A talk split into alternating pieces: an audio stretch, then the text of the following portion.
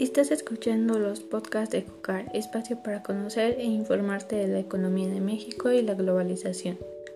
Hola, soy Ana Karen Casares Domínguez. El día de hoy hablaré sobre los problemas estructurales en México.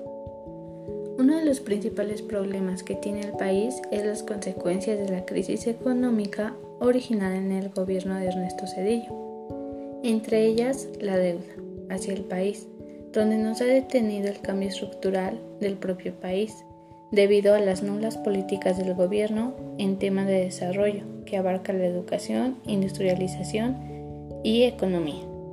Lo que pasa en México es que tenemos problemas estructurales y somos un tanto débiles para enfrentar las crisis. La Organización de la Cooperación y el Desarrollo Económico, OCDE, menciona que México debe formar infraestructura establecer políticas de desarrollo regional y romper con ideas del pasado en los problemas políticos, sociales y económicos.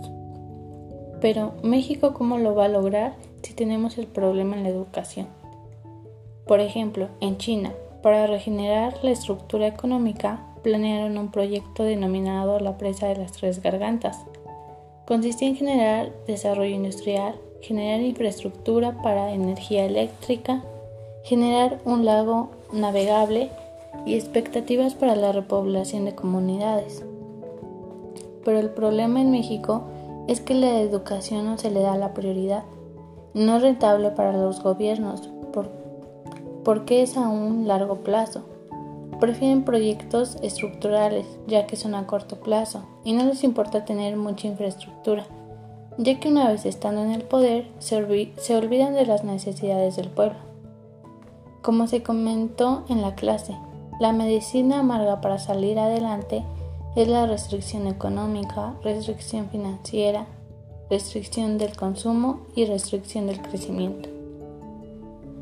Además, nosotros debemos de ser conscientes de nuestro consumo, elegir primero lo nacional.